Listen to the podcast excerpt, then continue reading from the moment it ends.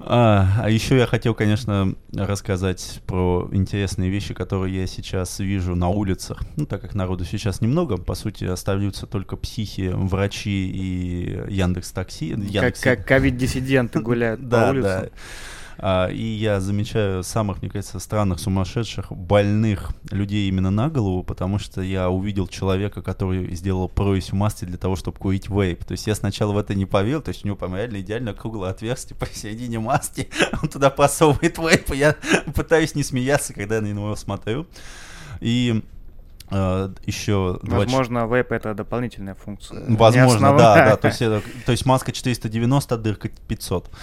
А, потом я видел еще человек, там девушка, ну, наверное, ну лет 30, которая перебегала 6 полос на МКАДе. Это было, конечно, очень мило. Но сейчас это позволяет ситуации. Знаешь, сначала она так идет степенно, степенно, и тут она видит приближающиеся машины, которые где-то под сотку гонят, она просто погнала наглядное доказательство второго закона Ньютона и как, как это там и э, очередной претендент на премию Дарвина. Ну да.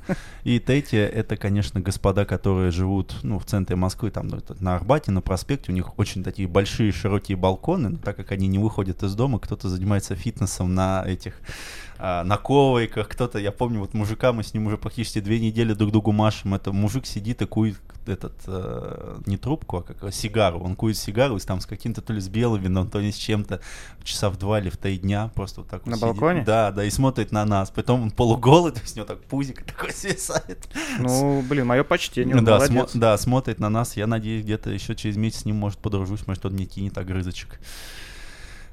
Будет приятно.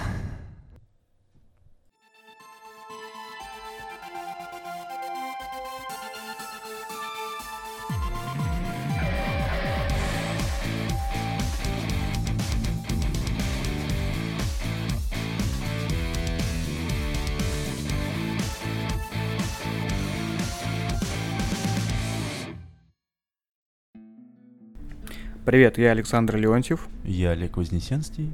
И сегодня вы слушаете 13 выпуск подкаста «Плотные Бонавиваны». Когда мы подбирали темы для этого выпуска подкаста, ну, поскольку был достаточно большой перерыв, на самом деле, между тем, как мы записали предыдущий, я его сводил и начали думать на следующем, э, было такое событие, как день рождения Терри Пратчета. Вот. Он, конечно, умер, на день рождения мы его. Понимаете, мы не можем начать подкаст без того момента, чтобы хоть кто-то на умер. Да, поначалу это было случайно, а потом уже стало привычкой. К сожалению, практически все авторы, которых мы любим, уже в могиле или близки к ней. Как ты сейчас намекнул большей части современных фантастов, что и деньги сочтены. Да. Вот. Ну и, так сказать, посвящая немножко времени этому событию, мы хотели бы поговорить о Терри Пратчете, его плоском мире и, в принципе, и то, что его окружало. Да.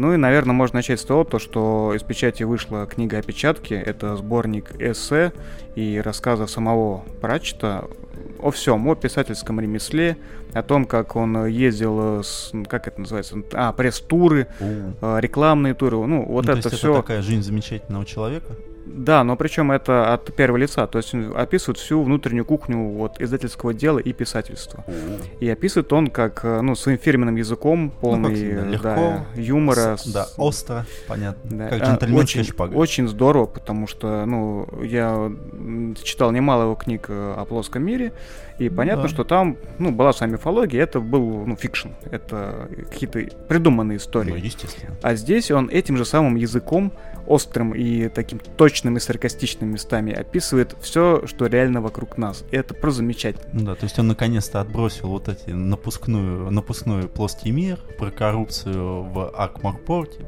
Да, это, конечно, выговорить практически невозможно для картавого человека. То есть он наконец-то опустил то, что его все время давлело над ним, и он наконец наконец-то нормально рассказал о том, что он видит, да? Расставился по местам. Молодец. Мне, кстати, вот эта книга чем-то напомнила э, книгу Ричарда Фейнмана. Она тоже написана, ну, так же легко mm-hmm. и также о том, что нас окружает в реальной жизни. Это прекрасно. Вот, конечно, конечно, вектор рассказа направлен именно на издательское дело и книга писательства и о перелетах, о разных гостиницах, ну, то есть э, о его быте. То есть, Понятно. возможно, вы с этим никогда не столкнетесь или не сталкивались ранее, я не знаю. Но все равно эта книга прекрасна, и я вам всем очень ее рекомендую. Прекрасно. Ты вообще с чего начал читать это Пратчет? Ну, я просто увидел то, что она вышла. А, ты имеешь в виду вообще? Да. Слушай, я начал с первой книги э, про плоский мир, про Ринсвида. Как-то... Ох, это в каком году? То есть, ну, Ну, я начал это в институте, наверное, А, на первых понятно. курсах. понятно. Я... А, «Цвет волшебства» она называлась. Ну, Это понятно, что «Цвет волшебства» — это Да. первая книга вообще, которую он написал про плоский мир.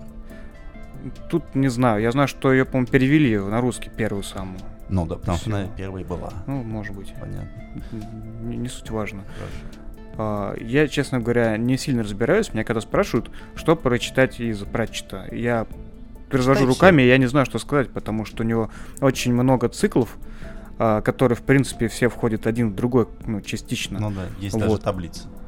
Да, но таблица, я как-то её смотрел, она нелинейна. Ну да, она как- абсолютно. Ну потому что они друг друга вкладываются, как ты и сказал. Да, и я как-то увидел фотографию какого-то русскоязычного фэна, который купил все книги Пратчета, которые у нас создавались. Вот, ну, ты видел, помнишь, да, вот эти черные обложки Да. с золотой Да. тесьмой, тиснением, вернее.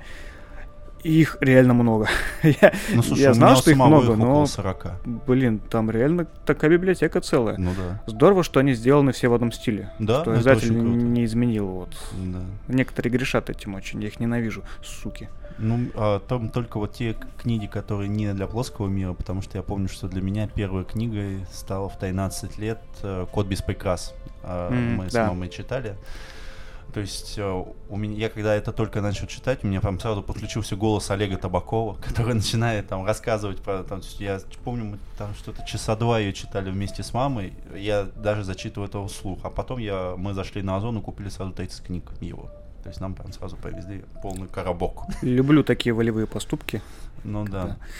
Э, Там еще, помнишь, серия была детская Джонни и Бомба, что да, что-то да, такое? да, да, да. У него достаточно еще циклов вне плоского мира, но они уже по-другому сделаны. То есть там вот, вот этот код без прикрас, он уже стандартный, ну, то есть вот какая-то там зеленая обложечка, вот это все маленькое, неую- некрасивое и так далее. То есть это на полку уже не поставить к плоскому миру, к сожалению.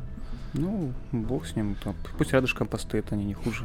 Это да. А, В целом, когда я рассказываю о каких-то авторах типа Терри Пратчета, для меня всегда бывает удивительно, что ну, либо не слышали, либо не читали, ну, вообще. Да. И я обычно его не советую просто потому, то, что автоматом думаю, что о нем все знают. Э, И очень удивляюсь, когда кто-то ну, такой, не, не знаю, кто это. Ну, понятно, как Такой, по «Ну, окей». дефолту это уже должны знать. Да, ну это как знаешь, как вот о Лавкрафте сейчас, наверное, знают все, потому что Голливуд и прочее Понятно. раскручивает И очередную они написали о том, что это создано по, на основе Лавкрафта. Да, да. У Терри Пратчета тоже есть очень много экранизаций, ну, снова анимационных Мгм. мультики. А, Есть настолка, по-моему, причем несколько по плоскому миру. Да. А, То есть, в принципе, обвязка литературы, она достаточно удачная, ходовая и... м, Ну, слушай, что можно а сказать, если можно зайти в Мос-игру, да, или там игровед, и купить э, плоский мир Терри Ну слушай, даже везде отсылки. Я помню, даже Лукьяненко сделал отсылку к Терри Пратчету про то, как прекрасно его читать лежа на диване. М. Не буду не комментировать э, как бы влияние метра мое мнение, Так. э, но тут я, наверное, соглашусь. И, кстати, компьютерная игра выходила, еще Discworld Noir, в, ну, в конце 90-х или начале 2000-х, не помню. Очень, очень интересно, спасибо. Не- неплохой квест, кстати, в черно-белой стилистике. Как Петька, да? Нет, ну ты сравнил как бы. Величие. Это разные, это разные ценовые, это весовые категории И просто. ценовые тоже. Ценовые, да. Ну, а ты что скажешь? Вот, что бы ты посоветовал из Пратчета? Оу. Типа, окей, давай мы не будем брать отдельные книги, давай по Хорошо, циклам. Давай, вот я, я обожаю просто цикл про смерть о, и про магов. Про стражу мне не особо нравится. Подожди, про смерть. Это первая книга Мор ученик смерти, Да, по-моему. это первое. А потом там дальше еще книг 7. М, Окей, а про волшебников, ты имеешь в виду про волшебников незримого института или про цикл про Ринсвида? А, и Аисвит, Аинсвит, а потом они вместе же соединяются. То есть э, он подходит уже в сам институт, и они уже начинают вместе работать, и при том, что там появляется девочка-маг, которая становится архилектором. М, Не, до туда я, видимо, не, не дошел. Ну, там где-то книг 6 надо еще почитать. Просто дело в том, что одно из самых качеств Теи, он не скатывается. То есть э, а очень сложно, если ты написал более 30 книг в одной вселенной, потому что там ну, практически одни и те же персонажи. Это не считая того, что еще он сам следил за сроками выполнения всех экранизаций, он издевался над аниматорами, то есть он всегда делал так, чтобы бюджет был минимальный для того, чтобы не было никаких э, визуальных эффектов, то есть для того, чтобы не было обработки на компьютере и чтобы аниматоры э, с помощью фантазии делали то, что он им задавал. То есть он достаточно плотно работал и с экранизациями, которые были по его миру, и он очень много писал. Он писал даже до того момента, пока он не умер. То есть когда он уже не мог держать ручку в руках, он начитывал текст, о, ну, то есть он наговаривал текст, ему писали, и потом они еще это все редактировали. Но вот два лучших для меня цикла из Пратчета — это «Смерть», от которого у меня до сих пор плакаты даже есть, и, соответственно, «Волшебники». Э, какая была первая книга в цикле «Волшебники»? волшебники, но вот как цвет волшебства. Это и была первая книга, которая открывала э, а, плоский все, мир. Да, то есть там, там же все сразу рассказывает, что типа есть Эйсвинд, есть этот, угу. как там на ножках сундучок. Сундучок, да. Да, как он там начинает падать в водовороты вселенной, потом он там появляется чуть ли не в реальном мире, и там вот это все очень бешено начинает закручиваться. А, и потом, что самое классное, что все эти циклы, они переплетаются друг к другу, появляются персонажи то в одной, то в другой книге. То есть, как ну, у Стивена Кинга. Да, и мир живет, он реально живет, это очень круто. Хотя больше всего мне не нравится, конечно, цикл про ведьм. Ну, просто это... О, мне, кстати, его понравилось. Ну, очень. может быть, но мне вот это еще матушка ветровозка, угу. это просто такой, ну, честно, я бы пропустил, если бы я не купил 30 книг. А потом поэтому пришлось читать. Но до сих пор круто. Да, но отношение Пратчета к всему, что вот его окружает его работу, это поистине величие. Да. Он очень переживал за все, что он делает, и мне нравится, ну, его фраза как раз в опечатках была. Я сейчас ее дословно не помню. Ага. А, но суть в том, то, что он часто, ну, читая его книги, мы все думаем, что он такой добродушный старичок-волшебничек, не да. знаю. Но на самом деле у него были периоды, он очень э, эмоционально и гневался, и раздражался, и ну, вообще у него было достаточно много негативных эмоций, судя по всему, которые он а, пускал в дело, именно писательское. Он ну, как-то заметил, что если бы я так вот, меня это не бесило, вы бы никогда эти книги не увидели просто. А, ну, слушай, там жесточайшая сатира. То есть с первой книги там просто вот там льется вот эта ехидная усмешка. Ну, при том, что там такие прекрасные тонкие аллюзии, то есть там типа государственные налоги, там что-то сгорело, все сказали, ну и хрен с ним, там, ну, нормально. Потом просто обрушился стена города, все нормально. А, мне кажется, с первой книги было ясно, что человек, хотя и пишет добрые сказки для детей, взрослый очень многое может понять, а, ну, то есть второй слой там есть. И он очень милый и в то же самое время он очень взрослый. Ну да, как-то, как бы то ни было, Пратчет, конечно, великий человек, и он как, наверное, пример с тем, что он боролся с своим Альцгеймером да. долго. Ну, это да. К сожалению, Но... с переменным успехом. Ничего. Ну, понимаешь, тут еще и каждый, то, что в разные временные отрывки у него еще были, был разный стиль. То есть каждое произведение, даже в, в цикле, оно обладает своим шармом. То есть персонажи, они, конечно, сказочные и живым характером, и запоминаются они. И, но сатира вот реально как у Жванецкого. Вот вроде бы добрый маленький старичок выходит с портфельчиком, а когда он начинает говорить, это становится очень смешно и немного грустно. В этом году, кстати, многие писали о его дне рождения. Но, наверное, на отчасти потому, что это совпало с э, хорошей... с хорошей с большой популярностью сериала экранизации «Благие знамения», О. где, э, да, который... С доктором кто? Да. Mm-hmm. Это экранизация романа, который он писал в соавторстве с Нилом Гейманом. Ну да. Хороший его друг. Вот. И там играет Дэвид Теннант и кто второй я... Шин, Шин, ну, Чарли Шин вроде. Нет, не знаю. Ну, короче, неважно. Для меня важно было, что там Теннант играет. Он, конечно, великолепный А мне, если дьявол. не понравилась книжка «Благие знамения». Она не... Ну, для меня получилась она ни о чемной. То есть концовка как-то совсем отвратительная. А четыре всадника не играли никакой роли, такое чувство, что они там не нужны были. Ну, это, знаешь, скорее э, роман не ради э, конечной точки, а ради самого приключения. Ну, типа это того. да. Ну, в общем, друзья, очень рекомендуем мы вам с Олегом прочитать книги сэра Терренса Дэвида Джона Пратчета. И, и я бы хотел еще порекомендовать, что эти книжки необходимо брать даже не то, что читать их дома, а брать их в поездку. Я вот обычно книги его в стандартных условиях не читаю, я их беру в горы. То есть я беру что-то объемное, несложное, и я знаю, что, вот, допустим, там за 10 дней нашего похода я прочитаю книг 6. Ну, просто потому что там есть достаточно большое количество времени, которым нечем заниматься, и ты просто читаешь и накачиваешься комбикормом.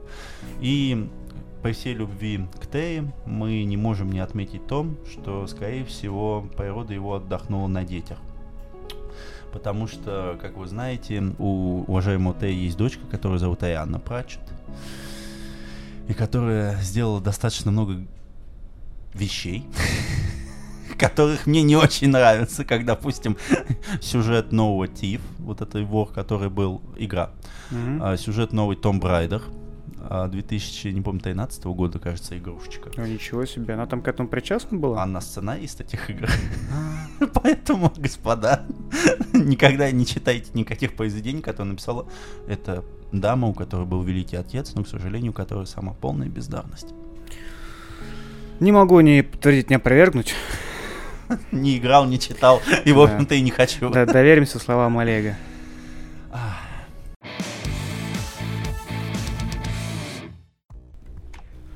Ну что ж, мы разомнулись немножечко. Да, отыгрались на мягеньком. Да. да. А теперь приступаем, я думаю, это центральная тема нашего выпуска. Это Тед Чан. Тед Чан, выдох. А, я думаю, многие о нем уже слышали просто потому, что был снят фильм, экранизация mm его повести. Правда, я, конечно, прошу прощения, нигде об этом практически не было сказано. То есть ты, конечно, можешь зайти на Википедию. Я не помню, на Кинопосте, кажется, нет этой информации о том, что это снято по повести «Пайбытие». То есть там «Пайбытие», а там называется там «Время», «История». Повесть называется «История твоей жизни». А в каком году фильм? В 2016. В 2016 году, да. И снял его Дэнни Вильнев, наш да, любимый. Который потом снял наш прекрасного. Бегущий по лезвию. Да, а потом да. начал снимать Дюну. Давай это опустим эти моменты. Ну, ну так вот. И после фильма, после его достаточно хорошего коммерческого успеха, надо признать, mm. многие узнали, что это, собственно, экранизация. Экранизация писателя-фантаста. Да? И, как это ни странно, и, я бы сказал, закономерно, появились сразу ряд книг. Э, ну, выпустили, на самом деле, две книги. Сборники его рассказов и повестей. С обложками, конечно же, из фильма. Да? Тут это ну, Чана выдыхали. У него сейчас, да, есть э, два сборника. Ну, то есть книг издавалось чуть побольше, но в целом все его творчество, оно вмещается в пару книг. Ну да. Потому что его еще называют самым медленным, по-моему, и непродуктивным э, писателем, просто потому что он там около, за около 30 лет написал там 20, что ли, ну, около того рассказов повести и ни одного романа. Да, это не как э, циклы Джона Хоба про драконов, в котором есть геи, согласен. Но человек, наверное, работает над своими произведениями. Да. Ну, мы не будем сейчас э, говорить там Про года, титулы геев. и прочее. Это вы можете сами посмотреть, зайдя на тот же FantLab, например. Так. Э, можем лишь сказать, что шутят над этим, что, что у этого писателя э, наград больше, чем его книг. Mm-hmm. Это действительно так. Причем даже если брать именно крупные, серьезные награды, они типа выбор журнала э, мир фантастики, да? Вот ты сейчас окунул его по горлышко. Так. Нет, ну слушай, я думаю, ты согласишься, то, что выбор типа мир фантастики и э, вручение Небьюлы это ну, немножко разные, разные вещи. вещи да. да, я с тобой с этим согласен. Вот. И, собственно, мы с Олегом синхронно прочитали последнюю книгу, которая вышла на русском. Это сборник э, «Выдох», mm. сборник его рассказов. И сейчас мы его немножко обсудим. Ну да. Мне еще кажется, что Тед Чан, он является мастером короткой дистанции. То есть у него вот нет циклов, и слава богу, у него нет циклов. И у него нет четырехстраничных рассказов, ну, то есть романов, какими сейчас грешат многие фантасты. Только повести и рассказы. И для меня это всегда является плюсом, потому что для меня вот повести и короткие рассказы являются очень сложным жанром, потому что это для фантаста достаточно тяжело. Необходимо прорисовать а, вселенную, необходимо прописать персонажа и необходимо сделать мощную сюжетную линию. А у Теда Чана есть еще плюсы, то, что он делает рассказы э, длиной в 2-3 страницы и сможет на них рассказать историю, которая западет тебе в душу. об этом мы сейчас и поговорим. Ну, две-три страницы ты, наверное, маху дал. Ну, там типа страниц, ну, 8 Про кнопку. Вот про кнопку было Ну, страниц окей, 5. да. Да, Ну, вот. 5, не, ну, не 2-3. Ну ладно, простите, 5 страниц. Я согласен с тобой, что, ну, как мне кажется, искусство описать повести и рассказы это очень сложная вещь, потому что это должно быть лаконично и закончено. Да. И если можно писать роман, часто такое бывает, что описан интересный мир, классный сеттинг, здорово написано, но нет кончала... Ой, кончала, господи. Простите, вы знаете, раз за разом мы пытаемся без мата выпустить хоть один выпуск, и все летит туда же, куда я обкончал все, Александр. Так. Ладно, все, простите, больше не буду. Да, ну ты понял мою мысль. У тебя-то я точно понял. Настроение упало. Так. Вот. Короче, все, это, это конец. Наконец. Ладно, вернемся к нормальным темам, закончим наши мысли. В общем, я о том, то, что написать э, короткий, э, законченный э, рассказ, это порой сложнее, чем проработка э, типа целого, ц- вселенной на целая 650 книга, да, но которая совершенно не закончена, с открытыми концами и кучей ну, как бы незаконченных мыслей. Ну, это да. Поэтому очень сложно. И Теду Чану за это как минимум пару премий перепало не за зря. Да. Кстати, частично он мне еще напоминает э, Харлана Эллисона. У того тоже практически все творчество это короткие формы, и они также впечатляющие в своей вот краткости и красоте. Вау. Ну, давай пройдемся почти что по порядочку. То есть, э, я так понимаю, что у нас немножко разные позиции. Да. Э, ты прочитал сборник «Выдох» и сказал, что это Средний. крепкий, крепкий среднячок, Да. хорошее. Я прочитал, и я прям в восторге. Да. Итак, Тед Чан, а, американец с китайскими корнями, и его сборник «Выдох». Первая повесть «Купец волшебные ворота». Хотя... м? Ничего. Хотя в оригинале они называются не волшебные ворота, а алхимические. Ну, ворота алхимика. А, понятно.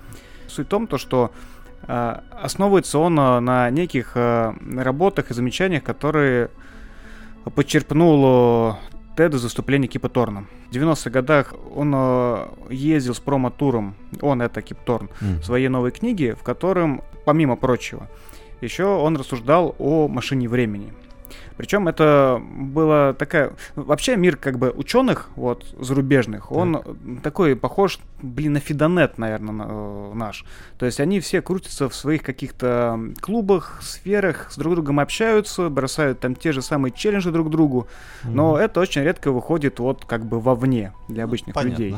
И э, в какой-то момент времени Хоукинг э, э, предложил своим коллегам-ученым найти э, обоснование какие-то, ну, твердые, как бы, там, все вот эти уравнения, расчеты, Да. все ну, что по-взрослому, э, то, почему не может работать машина времени. М. То есть мы с вами примерно знаем, да, вот этот, э, типа, парадокс встречи своих родителей, те Это- парадоксы, которые мы встречаем сами себя, Мгм. куча-куча вот этого всего, что рассматривалось и обсасывалось во всех там сериалах, э, фильмах, фантастических и книгах. Ну, мы можем сказать, что это как с, с многими научными исследованиями, ну, так же, как сейчас вот с вирусом.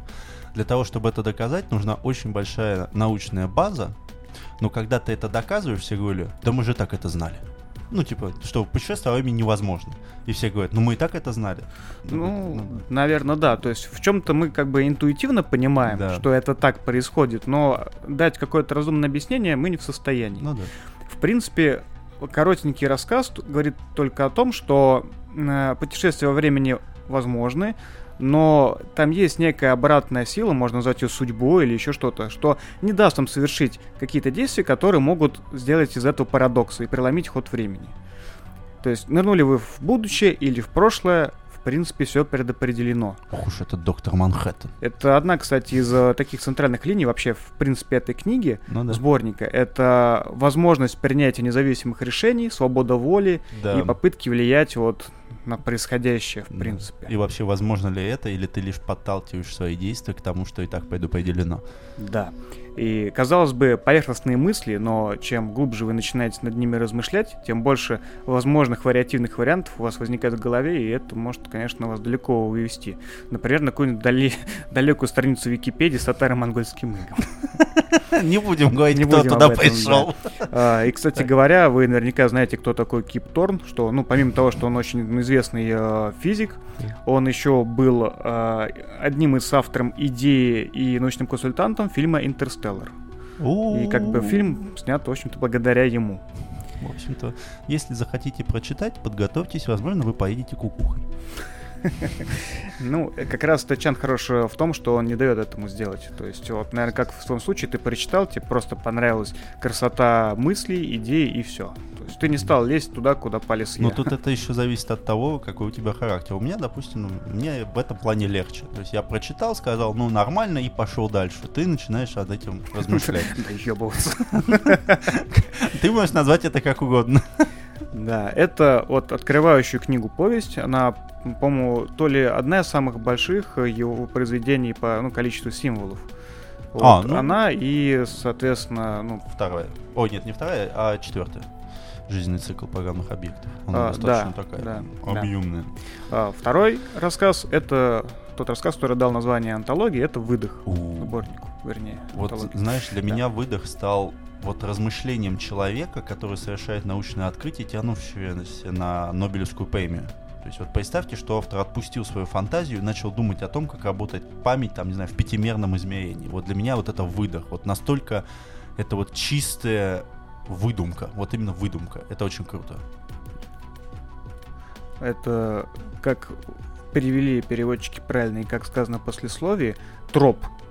Троп, ну я сам не знаю этого слова. Троп это э, какая-то словесная конструкция, которая позволяет, э, ну, изменить, как это называть-то даже, не громкость, а реакцию некого Мгм. события. Это, собственно, тропы, это метафоры, Ну да. гиперболы и все вот эти конструкции, которые позволяют нам так или иначе играть с текстом.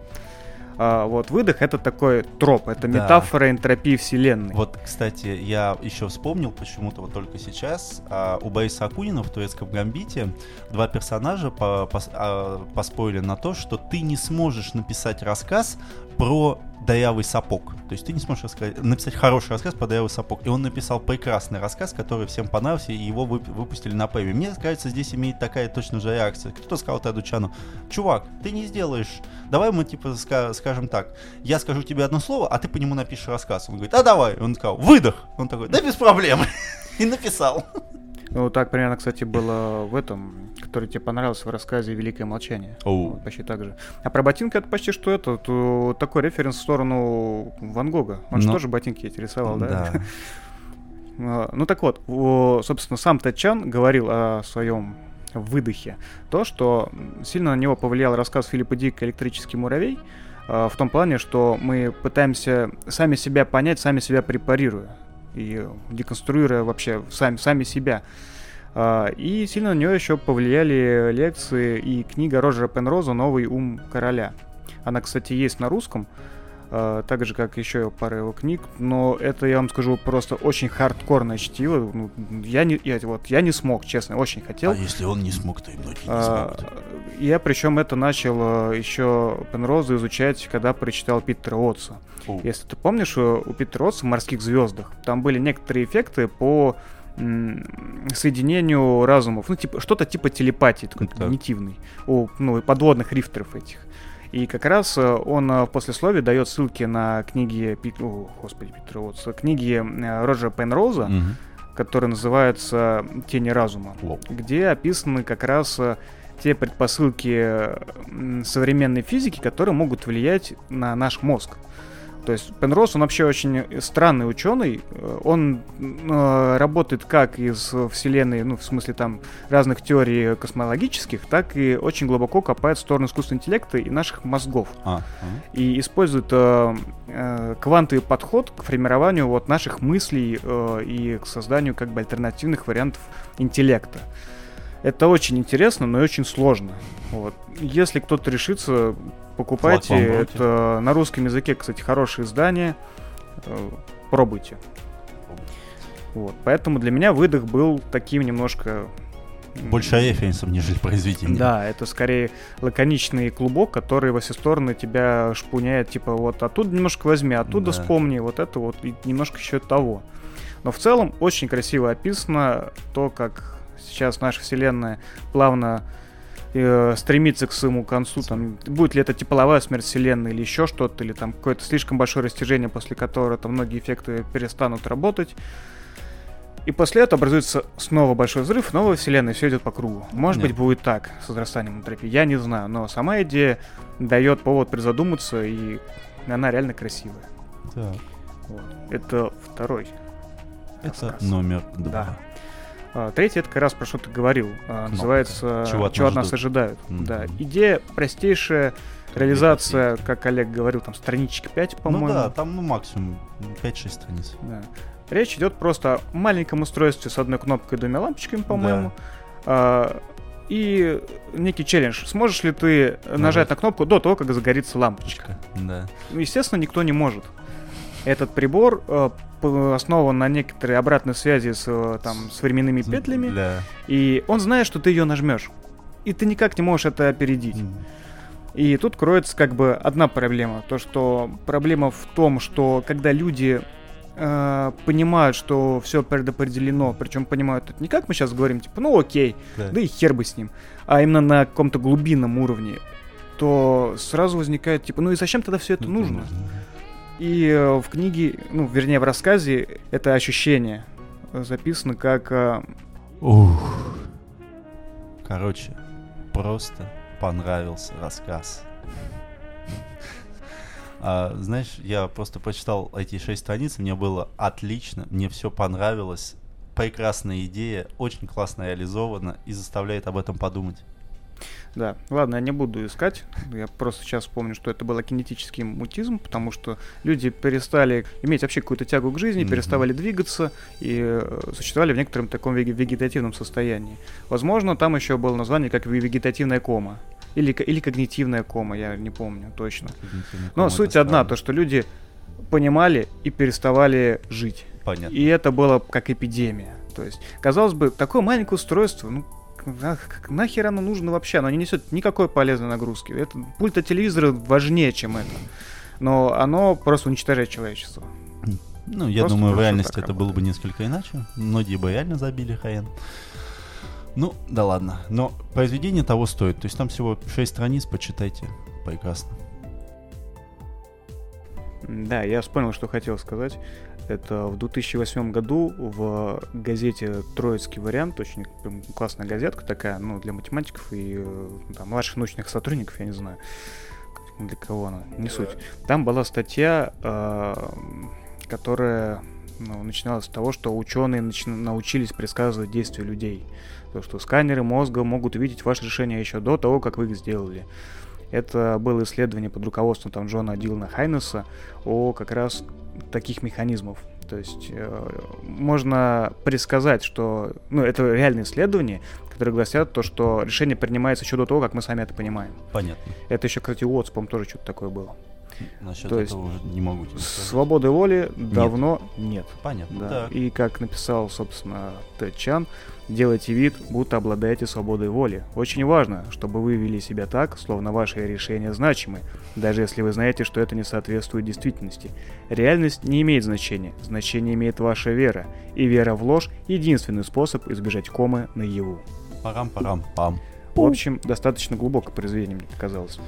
Так. Потом твое любимое – это жизненный цикл программных объектов.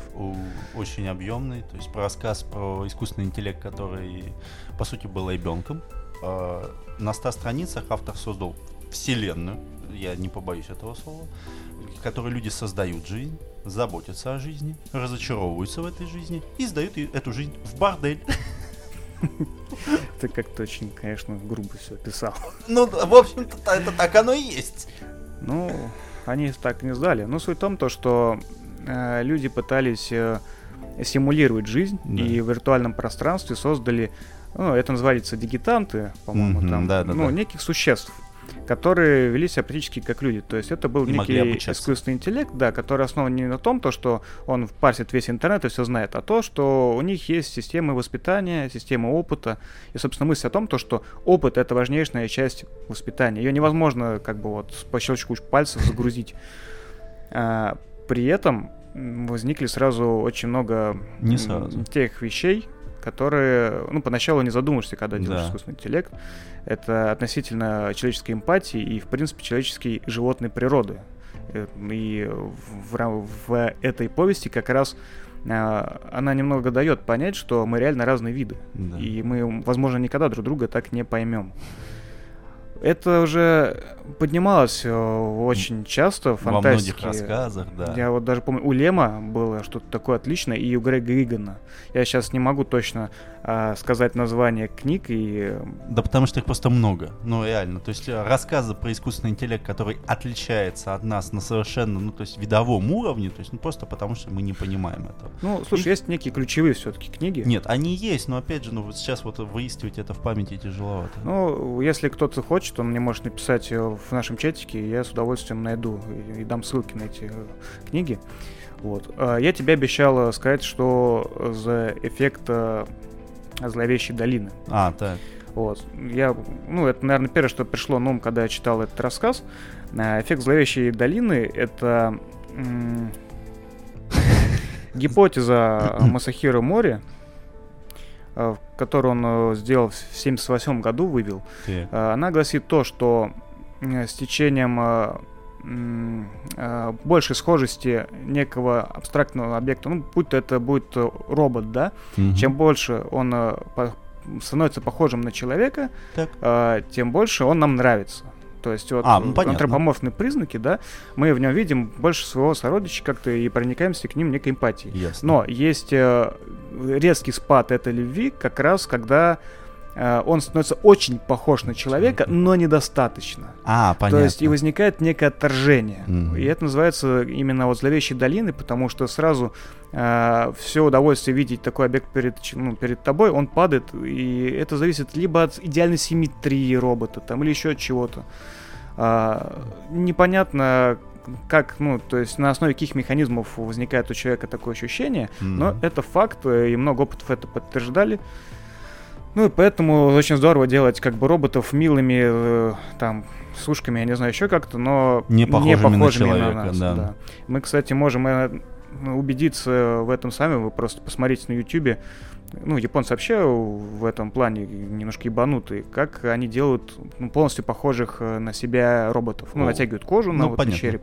Выглядит это, конечно, криповато вообще. Это, да, это выглядит очень страшно, потому что наше человеческое сознание не выдерживает того, что похоже, но оно не человек. То есть наш мозг это понимает, он это осознает и дает просто предупредительный сигнал, что это опасность. Ну да, то есть и оно будет ровно до тех пор, пока мы просто не сможем отличить человека от робота. И тогда этот эффект сходит на нет, конечно же. Да. А потом мы играем в Detroit Become Human. Ну, либо Терминатор. Либо Да. Таран-тан-тан. А, Собственно, там такая, почему мне вспомнилось, потому что после, ну, определенном а, моменте этой повести тех, тот искусственный интеллект, который воспитывался в виртуальной реальности, ему дает физическое тело. Мгм. Вот, ну, собственно, после этого всплыла эта ассоциация. Ну, ладно, давай дальше, поехали. Нет, этот рассказ очень хороший. Мне прям он зашел полностью. Конечно, в конце было очень грустно, но другого финала я не ожидал. Мне показалось, что он, наверное, единственный из тех, э, из этого сборника, э, наиболее приближен к, знаешь, такой, именно к научной фантастике, а не какой-то притче или Да. философии. Он Да. более приземленный, что ли, не знаю. Это да. Вот. Э, ну, следующее это Запатентованная автоматическая няня Дейзи. Да. Короткая и тоже, как это, блядь, притча, что ли. Я бы так это назвал, что это грустная история о недолговечности любви и слабой памяти человечества. Да, но я там увидел нечто другое. Смысл в том... Сейчас, а сейчас я раскрою свою таблицу и расскажу вам про отсылки. Да не, с- суть простая, то что никогда никакой механизм не сможет воспитать человека в таком, ну, в том понимании, как мы видим его сейчас. Кстати, а ты не смотрел сериал компании Umbrella или корпорация Umbrella? Не. Нет, понятно. Ну, херня, ты согласен. Там девочка так, ой, этот няня-робот так и не смогла из них воспитать нормальных детей. Ну, так и есть. То есть мы не сможем вложить э, в робота алгоритмы любви к своему ребенку или ну, типа того. Ну да. Ну то есть все равно, даже если там ее распрограммируют, что она будет любящей и так далее, это не заменит нормального человеческого мать. Ну, Ну, в общем, идея простая, но, опять же, очень красивая ее визуализация. Да. Простая глубокая идея. А, Меня очень затронул э, рассказ, ист- называется «Истина факта, истина чувства». Он прям мне очень понравился. Возможно, я просто немножко себя в нем увидел. А, Рассказ короткий. Ну, кто бы, Мне кто- кажется, кто да, бы сомневался как бы в этом. Я думаю, мы можем уже об этом не говорить, что он короткий. Да, я знаю. Ну, что ж делать. Так. А, Собственно, там о том, что технологии дошли до уровня, э, когда наша память является дополнением. Да. А, то есть все записывается где-то там в чипе у нас в голове, и да, мы можем всю свою жизнь с рождения увидеть внутри себя на Ну, носитель информации. И более того, найти те моменты, которые ты хочешь. То есть А вот это голове, уже черное зеркало. а, да, говорю, что типа, о чем мы там с Олегом записывали, типа, год назад. И он мне ровно тот момент, ровно как бы запись, никто ничего не может выдумать, все вот разложено по полочкам, Понятно. как это было. Так. Вот. Доп- ну, дополнительно вот там уже в этом мире есть ретинальный дисплей, то есть который выводит все ну, вам на сетчатку. Ну, то есть компьютеры уже не нужны, вы можете все увидеть как бы без Понятно. дисплея, без всего. И главный вопрос в том, что э, как мозг наш э, переваривает нашу память. То есть э, все мы знаем, что память, ну, обычная память, не будем э, упоминать всяких там, всякие отклонения. в- Гениев типа Элизабет Саландер. в общем, в нашей памяти со стечением времени сглаживаются все наши там обиды, э, какие-то моменты нам запоминаются лучше, чем они были. Ну, как пример, вспоминаю сейчас какую-нибудь старую игру или фильм Mortal Kombat, да, мы такие, да, фильм был класс, вообще здорово. Потом ты пересматриваешь, о боже, что, О, что я боже мой, говорил. какой кошмар, Да. То есть в нашей памяти все лучше, чем было на самом деле, а все плохое, оно постепенно выветривается из Да. нее. И что бы было с э, взаимоотношениями нашими, что бы было сейчас с человечеством, если бы мы не забывали вообще? Мы бы всегда могли прокрутить и пересмотреть обиду, которая произошла в ссоре там с соседом. И как бы это повлияло? Если ты смотришь одну и ту же запись там сотню раз, ну, наверное, с течением времени тебе это заколебает, и ты об этом забудешь, типа, все.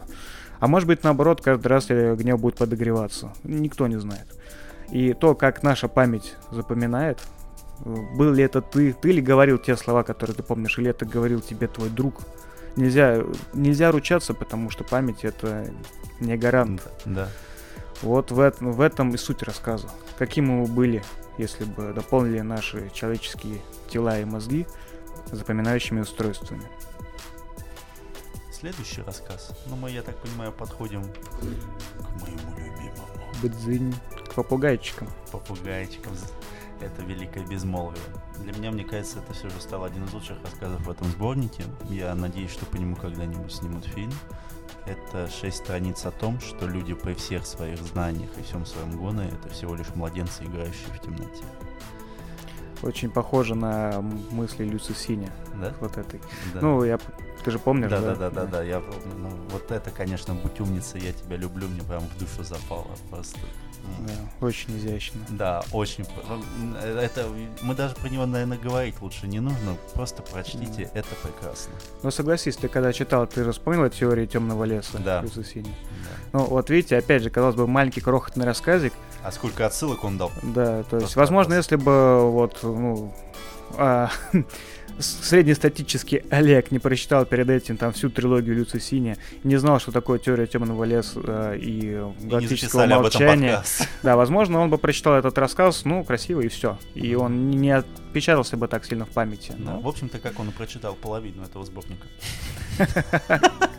ну, ты после подкаста будешь перечитывать? Нет, конечно, ты что, совсем что ли? Ладно, ну и заключительная м, повесть. Я, кстати, погуглил специально, чем повесть отличается от э, рассказа. Да я в тебе не сомневался. Да, я меня долго этот вопрос мучил, потому что я не понимал, когда надо говорить одно, когда другое. Оказалось, что разницы по факту особо нет.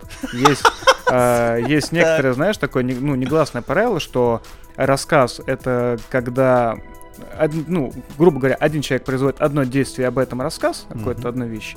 Повесть это когда могут несколько людей производить одно действие, ну, одно мероприятие, одно действующее событие. А роман это когда много действующих событий и много людей. Вот, в общем-то, и все. Понятно. Ну, Слушай, Главное, разобрался. Да. А, собственно, называется «Тревожность — это головокружение свободы». И вот этот рассказ мне абсолютно ничем не запомнился и не понравился. А, мне Он очень понравился.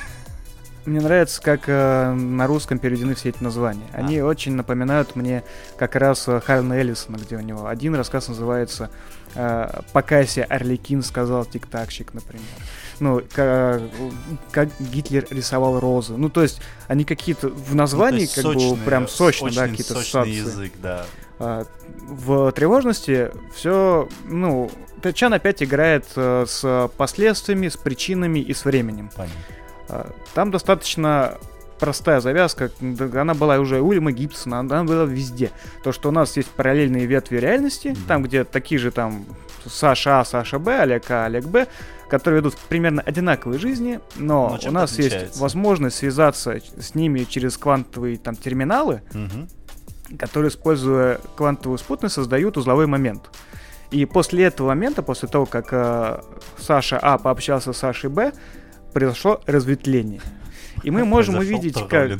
То есть вот я связываюсь и говорю, вот завтра, значит, я иду устраиваться на работу, Так. э, мы друг о друге теперь узнали, я буду так-так себя вести, а ты можешь вести себя так и так. Давай свяжемся там через неделю и посмотрим, что узнаем, да. получится, да. Мгм. А, Это может быть как и полезно. Многие пытались так на бирже там выиграть, ну и все такое использовать, как это назад будущее. А кто-то просто после неудачной попытки или ссоры пытается спросить своего, своего двойника, было же ли у него так же и так же вот были виноваты. Ну, короче, Ну, вот все такие да, вещи. понятно. Ну, в общем-то, как всегда, Вот. человеческая личность носит свои коррективы. Да. И из-за этого некоторые думают о некотором всеобщем галактическом э, равновесии. Мгм. Условно говоря, что при- приходя грабить банк, а, ну, я, у меня душа метается, да, это плохо. Меня учили не так, я воспитан не так, я буду, возможно, убивать людей, и лучше этого не делать. Но деньги нужны, там, не знаю, и я иду на этот рисковый шаг. Так. Но все равно я переживаю.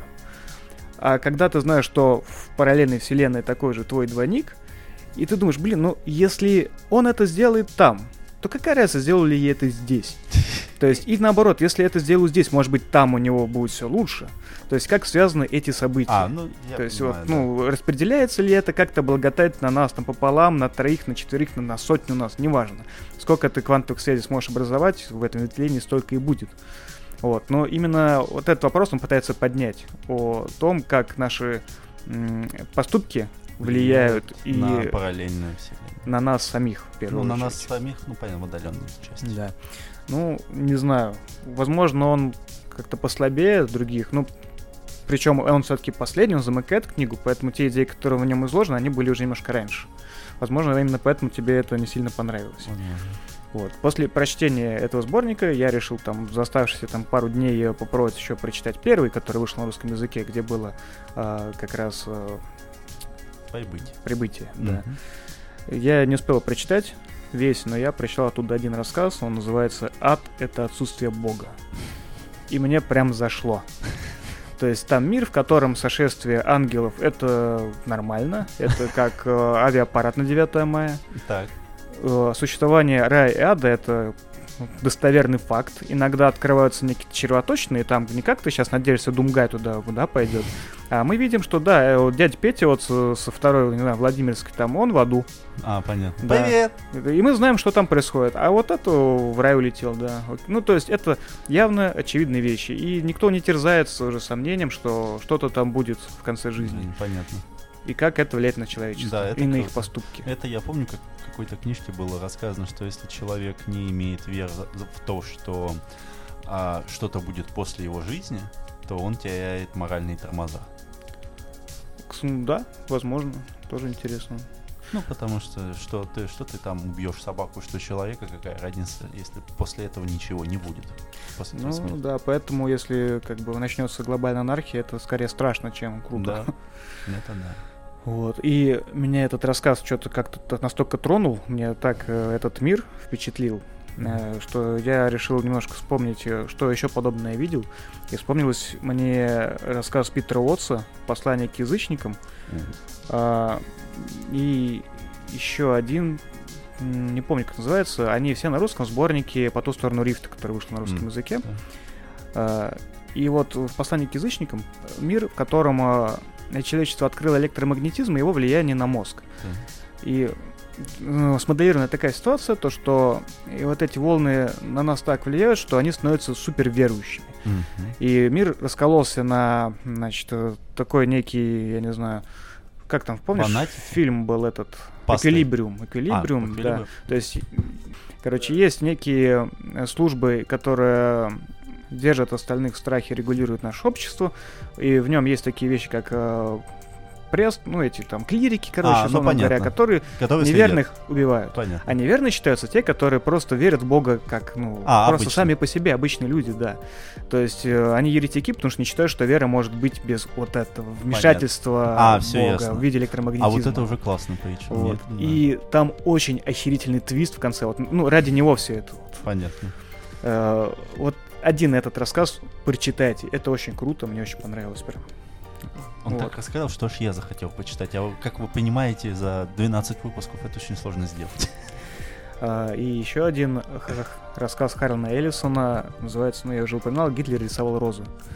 После какого-то, значит, эффекта в аду, канцелярской ошибки, я не знаю, там врата да, развернулись, и оттуда, ну они там типа на полсекунды открылись, но Так. оттуда успело Выпал. сбежать немножко людей. Так, Вот. И рассказывается об одной из сбежавших женщин, которая пытается понять, почему ее туда, почему она вот-то попала, собственно. так. И э, Харн Эллисон, он характерен тем, то, что все его рассказы, это как, как сериал Outer Limits.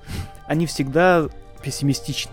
Они вот настолько реалистично пессимистичны, что ты их читаешь, и тебе как-то на душе немножко тяжело. Гадко. Вот, но при этом они не, лиши- не лишены вот этой какой-то метафоричной изящности. Мне Мгм. очень нравится, но я давал их читать ряду людей, ну, книги Эллисона, и все они были как-то немножко подавлены. Ну, тут уж извините. Кстати, недавно, помнишь, в чатике Disgusting Man, по-моему, рассказывали про игру «У меня нет рта, чтобы кричать». Это старый квест, старый, престарый, и он как раз сделан на основе рассказа Хальна Эллисона А, про людей, которые в будущем поглотил суперкомпьютер и не давал им умереть, и не просто бесконечно страдали. А, а, И вот эта последняя фраза, то, что я бы хотел умереть, я бы хотел кричать, но у меня, к сожалению, нет рта. рта. Ну, в общем, как бы вы поняли направленность вот вот. Да, поэтому читайте только в хорошем настроении, чтобы его себе испортить. Да. Ну, наверное, от Эдди Чани мы Закончим. на этот раз да, закончим. Хотя Саша подвел черту еще в самом начале. Да, нервный смех. Ну, кстати, друзья, я действительно рекомендую попросить вот, э, либо первую, либо вторую из его сборников рассказов прочитать. Ну, это гораздо лучше, чем среднестатистическая фантастика, я бы это так сказал. Ну, скажем, ему не просто так дали столько наград, что можно там, я не знаю, Обмазаться построить ими. дом, да, из этих статуэток. Переходим к следующей теме. Да.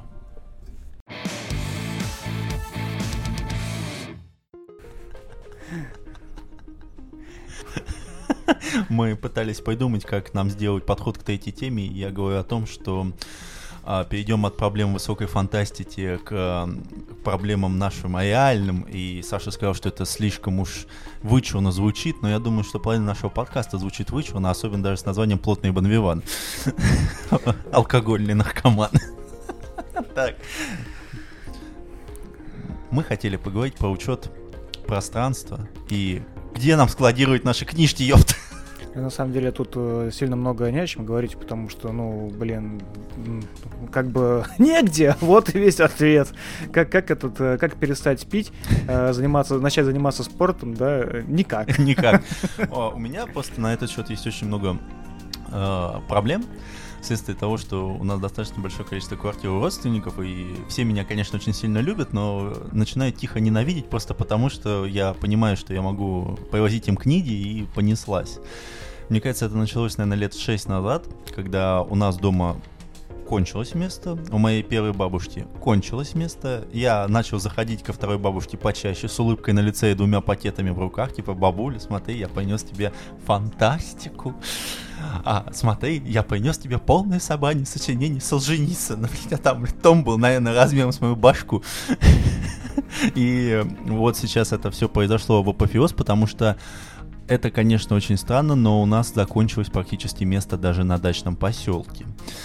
А, и мы начали потихонечку с мамой. Ну, а так как у нас из, ну, там, где-то, если в среднем у нас в семье человек 7, то 4 человека читают, то, как вы понимаете, количество книг, оно очень большое, потому что мы не особо любим читать в формате аудио, ну, то есть в формате digital.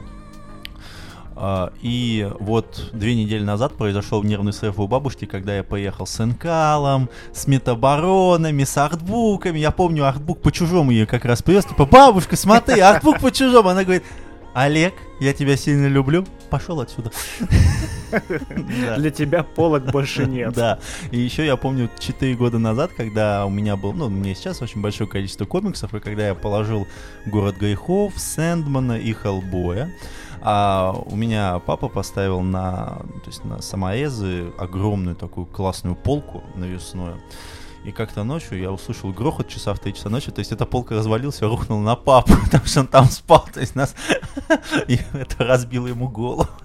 То есть мой, мой учет пространства книг еще и калечит людей. Теперь, видимо, твой отец недолюбливает комиксы. Он недолюбливает вообще книги, ну, с этого момента, который находится над ним. Ну, как бы не то, что в смысле мозговой деятельности, а в смысле физическим. Приземленный. Да, в приземленном плане. Да, но на самом деле учет пространства это очень важная проблема. Из-за этого рушатся семьи, рушатся связи между родственниками. И вообще разрушаются жизни. Да, разрушаются жизни, потому что в библиотеку... Я помню только один раз, ты когда-нибудь сейчас сдавал книги в библиотеку? Да. Да? И как тебе порадовал это? О, слушай, когда книги не твои, либо тебе на них насрать, это очень легко выходит. А, ну да, мне, ну есть такое, ну как бы, ну все равно жалко. Я вот помню до сих пор, как э, меня уговорили в шестом классе отдать часть книг в библиотеку. Я до сих пор не смог простить за это родителей. Я считаю до сих пор, что меня обманули, причем жестко. Слушай, вообще в целом это классная идея, на самом деле. Потому что раньше э, я, например, очень часто ходил в детскую библиотеку, и мне нравилось проводить там время. А, и, к сожалению, да, сейчас вот весь институт как бы Библиотек. библиотечный, да, он угас. То есть сейчас есть еще некоторые лучи надежды, например, mm-hmm. у Московской библиотеки молодежи, по-моему, ну, да. которая на метро Преображенская площадь в Москве. А, она просто очень классно сделана современно. Там есть и манга, комиксы, есть э, зал раритетных книг, там древних. Есть даже подвал с э, виниловым проигрывателем и кучей пластинок. Так которые ты можешь абсолютно неразобранно слушать. Ну, то есть это скорее исключение из правил, а, нежели... Да, это скорее даже не библиотека, а некое такое пространство для арт проведения времени. Арт-пространство. может быть, это логичный шаг развития библиотек. Возможно, но помнишь, когда мы гуляли с тобой по твоему городу, мы видели библиотеку, которая полностью разрушена. Да. Вот, мне кажется, скорее это будущее российских библиотек, чем то, что ты видел в Москве. Особенно иронично, что это была библиотека Кирилла и Мефодия. Разрушена. Вот это называется отсылка. К сожалению, это так. Но э, и тут надо еще понимать, к сожалению, то, что я очень большой эгоист. То есть я не люблю брать книги, я не люблю покупать подписки. Для меня это поэтому очень большая проблема. Мне приходится покупать фильмы в iTunes. То есть я не могу их смотреть по подписке, когда, допустим, вот, ну, ну меня сейчас более-менее спасает вот этот э, Кинопоиск. Ну, а, меня мама сделала семейную подписку, я вписался, как бы, и, ну, но все равно я не, ну, я чувствую, что это не мое. Это так же, как я не люблю там геймпасы, вот, я люблю купить, для, чтобы оно было мое, и оно со мной осталось положите меня ну, в могилу вместе с этим. Как-то не очень, ну, не очень корректно сравнивать фильмы и книги, потому что фильмы, даже если у тебя будут твои личные на жестком диске, ты их все равно не сможешь пощупать. А Я книги, это понимаю. Да. Но это так же, как, ну, там, не знаю, там, Storytel, или там, допустим, как я не, мне не нравилось в свое время в детской библиотеке, то, что мне дают книгу ненадолго. То есть, а, ну да. То есть, Они ограничивают твое как бы да, нет, желание. Но, нет, но тут есть нюанс, то что, ты, то, что ты прочитал, то, что тебе понравилось, ты, конечно, можешь купить себе в коллекцию, но ум 12-летнего мальчика, которому 50 рублей были большие деньги, он думает, бля, слишком дорого. Ну, видишь, я в этом э, как бы... Более... Что, что, что вижу? То, что э, я абсолютно с тобой согласен. Я в этом вообще как бы эго- эгоист и собственник. Я предпочитаю иметь книги все свои. Э, вот. А, но в чем э, прелесть библиотек была? То, что помимо того, что ты туда приходишь, у тебя есть большой выбор, а, ну, на тот момент у тебя нет денег покупать, понятное дело, да, это бог с ним, даже если бы были. Там еще находится некий клуб твоих единомышленников, в которых ты можешь да. это обсуждать, меняться книгами, встречи книжных клубов, которые там когда-то да? были. А сейчас с появлением сети это немножко сложнее. Да все это нивелировалось. Ну, то есть ты сейчас гораздо легче можешь найти какой-нибудь паблик, в котором любят книги. Вот, да, вот как я тебе затащил этот Book Rangers Club, да, а, в Телеграм-чат. Вот, Да. он, он классный. Ну, мне нравится то, что там, в принципе, все Там то, что... количество говноидов а, просто вот такое. Так, а, я обязательно дам, послушайте. Ты будешь первым, кого изгнали. я не буду не первый, я знаю, что там одного уже забанили. А, Да, но суть в том, то, что там выполняется, в принципе, та функция, что была раньше вот в, ну, в библиотеках и в неких э, клубов, э, хотел сказать, собутыльников. Э, Как это, как, как это называется нормальных людей? А, единомышленников, вот. Друзья, товарищи. А, И там обсуждаются э, книги, которые ты прочитал, и тебе прямо очень не терпится обсудить это с кем-нибудь. Ну да, я вот, простите, я просто зачитаю. На мой скромный непрофессиональный взгляд, Барнс при чувстве конца работает вне жанра. Мне даже кажется, что у него получилось философское эссе о природе времени и памяти с художественными примерами. Если вы хотели высокопарный слог, это он. Я просто думаю, что рано или поздно меня бомбанет, и я просто туда закину 2000 гифок бомби, и меня вытянут нахер из этого чата.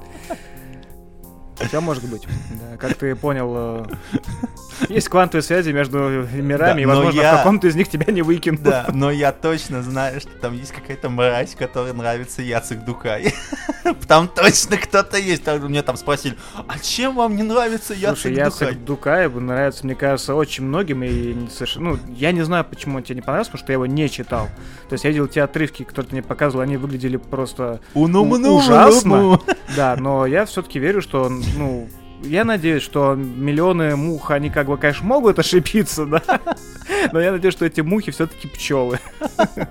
Ну вот ты узнаешь, когда хочешь, я могу тебе дать идеальное несовершенство. У меня пока есть что читать, ты сам видел. Да. Вот, тем не менее, вернее, возвращаясь к теме, да, по поводу хранения и складирования книг, а, у меня этот вопрос решился, как бы, ну, отчасти на появлением жены, Которая просто выкинула нахер от книг. которая обещает выкинуть меня вместе с моими книгами.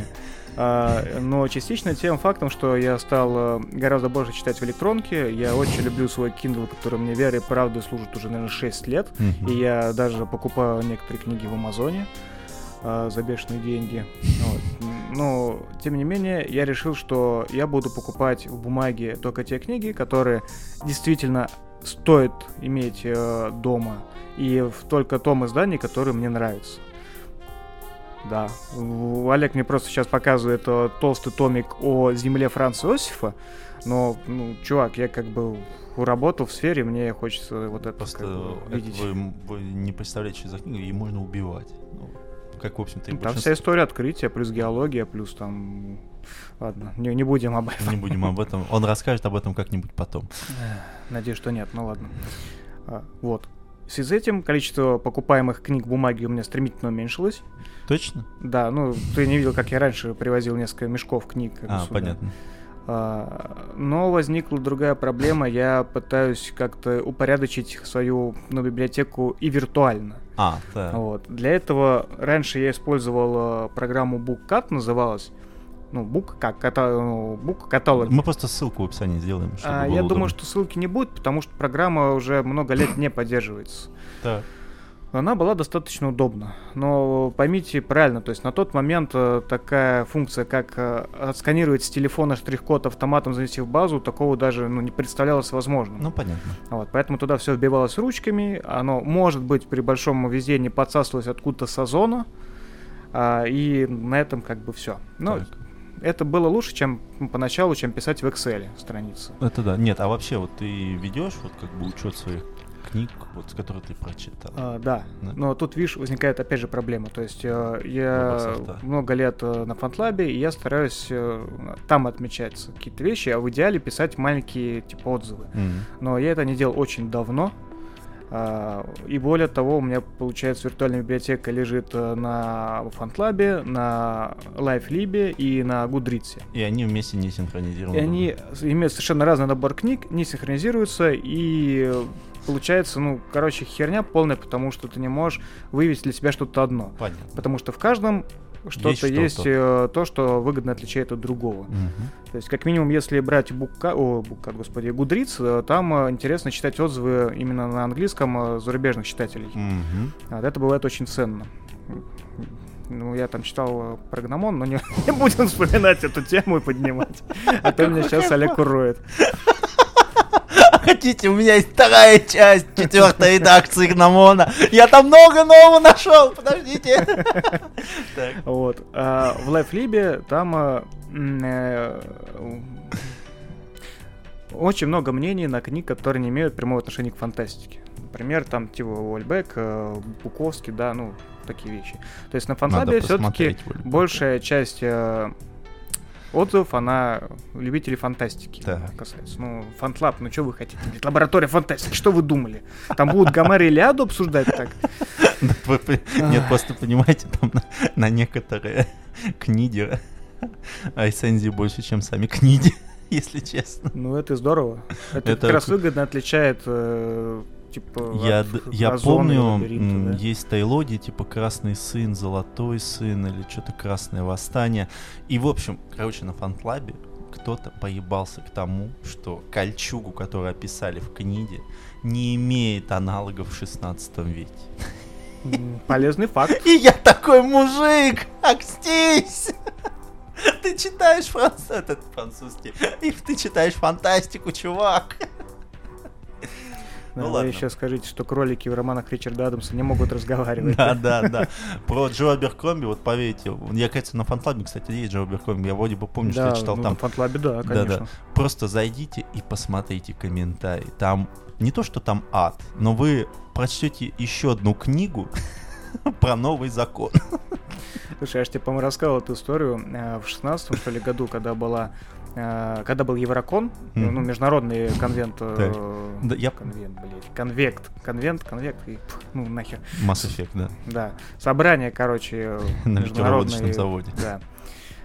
Туда приезжал Аберкромби и еще Майкл Стэкпол, ну, помимо прочих. А сейчас он сказать о том, что он там получил автограф, но так и не прочитал книгу. Вот. Бо- Более того, у меня оттуда фотки, знаешь, все размытые, как я не знаю что. У меня там то ли тремор какой-то был после вечера, я не знаю. То есть у меня порядка там десятка фотографий из Текпола и Аберкромби, которые ни одна не четкая вообще ни разу. Ну, Смотрите, я ладно. Э, Там, там даже меня нет, потому что меня попросили сфотографировать, как кто-то берет у него автограф, и я успешно завалил эту просьбу. Вот. И я туда, я тогда Аберкромби вообще не знал. Так.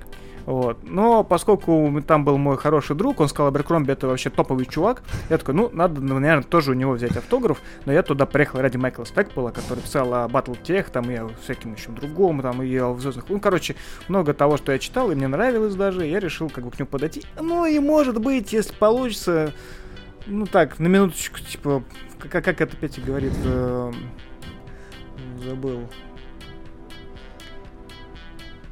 А, в охоточку Вот. в охоточку, да, подмахнуть книгу у Аберкромби. А теперь, Просто такой, Джо, дай книжку, Да, типа распишись того. по-братски. по образу я еще по спине так хуе, типа, спину выпрями, пидор.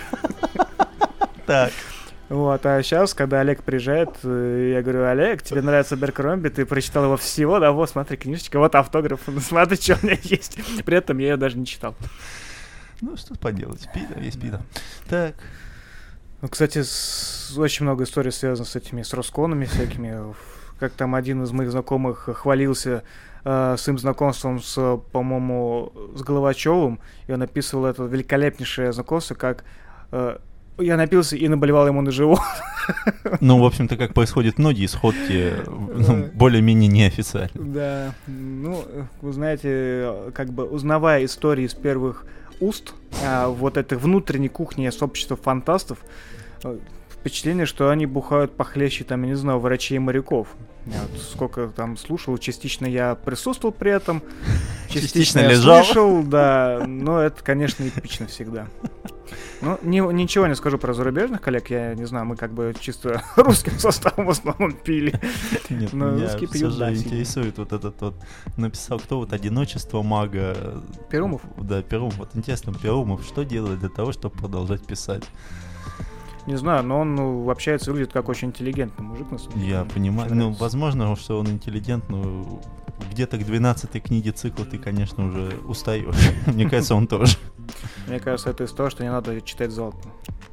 Согласен. Ну, слушай, мы как бы про софт вот немножко Да. поговорили. А, пока что я не пришел к единому мнению, что и, ну, хочется использовать и может, потому Мгм. что, ну, как вы поняли, я пока распылился. Могу сказать то, что приложение FantLab, которое все-таки есть под мобильное устройство, оно пока что далеко... От идеала. э, Ну, не то, что это идеал, От оно- нормы. Там просто нет того функционала, который нужен. А, понятно.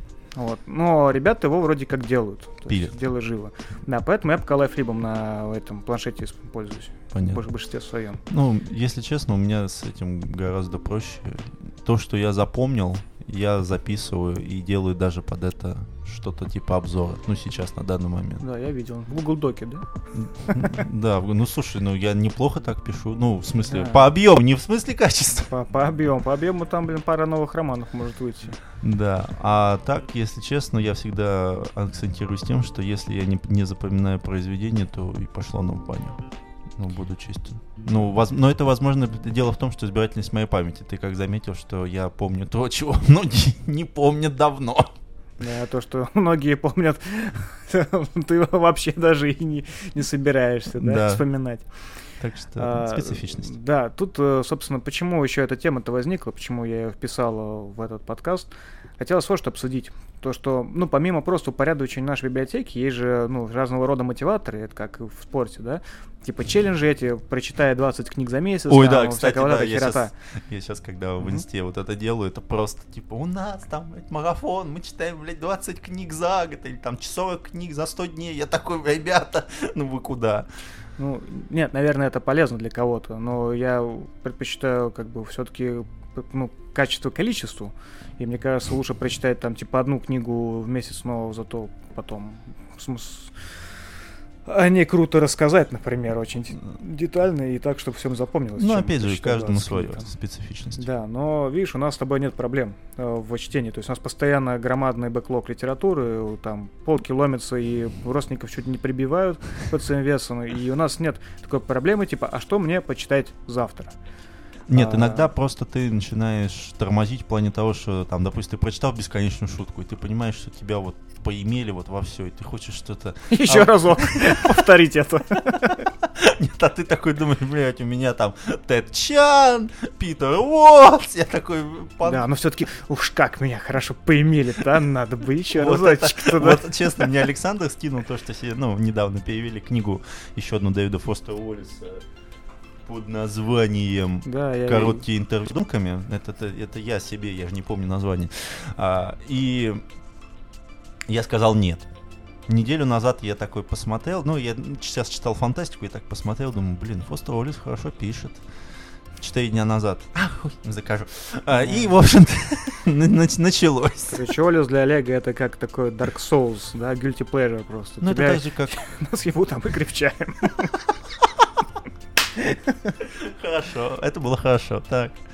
Вот. Ну, э, на самом деле я выношу все-таки надежду, что, что закинуть э, наш этот выпуск э, в Book Rangers Club, Мгм. вот, и посмотреть, что те обитатели, которые там регулярно ведут свой активный образ жизни, обсуждают книги и около книжной тематики, э, с нами поделятся своими измышлениями по поводу вот всей этой около книжной движухи. М. Потому что на самом деле для меня книга, ну, чтение книги, это вот есть ты, есть книга, и все, и тебе больше ничего не надо, ни списки, ни челленджи, ничего. Ну да. Потому это- что, ну, как бы, я это и согласен. хорошо. Ну, я, я, я тебе честно скажу, я не участвовал ни в одном марафоне. По сути, вот то, что ты сказал, давай прочитаем одну книгу, ну, одновременно, чтобы у нас было о чем поговорить, это как бы, ну, по сути, первое то, что я взаимодействую с каким-то другим человеком для того, чтобы почитать книгу.